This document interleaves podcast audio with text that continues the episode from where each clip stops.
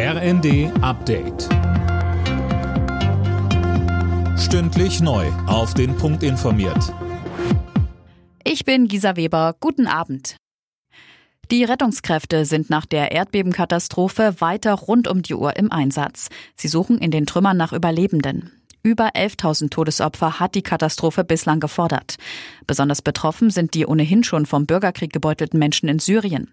Dazu sagte uns Tankred Stöber von Ärzte ohne Grenzen. Sie haben Angehörige verloren. Ihr normales Leben funktioniert seit Jahren nicht mehr. Es gibt eine ganze Generation von Kindern, die jetzt schon im Krieg aufwächst. Und wenn jetzt statt einer Friedensperspektive jetzt dieses Erdbeben ihr Leben erneut erschüttert, dann ist es eben oft so, mit einem schweren Ereignis können sie umgehen. Aber wenn sich das jetzt nochmal verschlimmert, dann setzen die seelischen Kompensationen Reaktionsfähigkeiten irgendwann aus.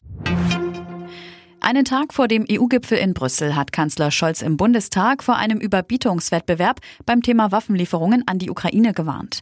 Er findet, das würde mehr schaden als nützen.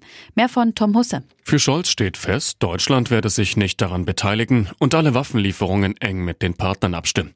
Kritik gab's von Unionsfraktionschef Merz. Seiner Ansicht nach stand die Regierung gerade in Sachen Kampfpanzerlieferungen zu lange auf der Bremse. In seiner Rede ging Scholz auch auf die Migration ein. Der Kanzler pocht dabei auf eine zügige Reform des europäischen Asylsystems und versprach den Ländern und Kommunen weitere Hilfen bei der Aufnahme von Geflüchteten.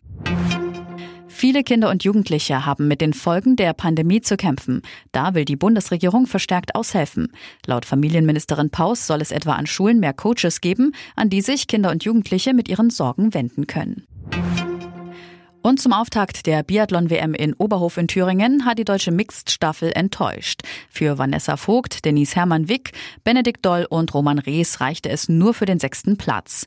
WM Gold holte Norwegen, Silber ging an Italien und Bronze an Frankreich. Alle Nachrichten auf rnd.de